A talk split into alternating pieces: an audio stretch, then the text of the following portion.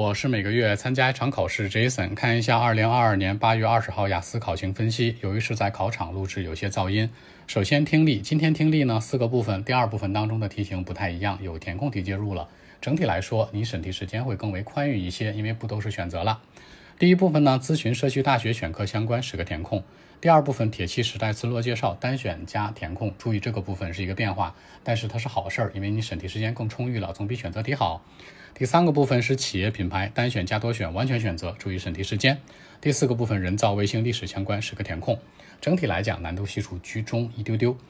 其次是阅读三篇文章，第一篇文章食物沙漠，第二篇文章澳洲丁狗，第三篇文章太平洋航行。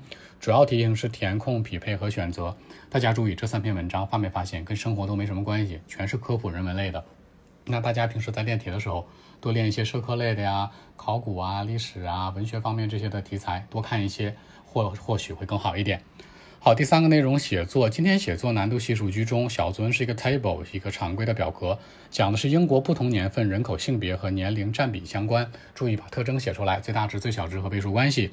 其次，大作文是一个社会类的，讲的是呢，现在很多人都喜欢用手机和电脑去交流，那代替了人们传统的看电看这个纸质书啊，还有手写的一些字啊。说白了，他下的定义是说。这样的一种电脑、手机打字，可能呢会有一些负面效应，对人们的一种写字啊和看传统的纸质书相关。那问你哪种程度上同意还是不同意？首先，它的基调就是负面，也就是说呢，它觉得有消极影响。但大家仔细想想，为什么一个东西能流行起来？说明它肯定受欢迎。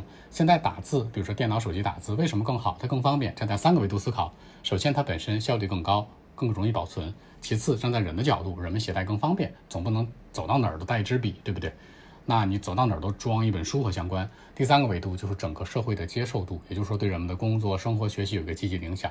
站在这三个维度思考，这篇文章你否定去写更为稳妥一些，否定为主，适当的肯定可能更容易得高分。好，更多文本问题，微信 b 一七六九三九一零七。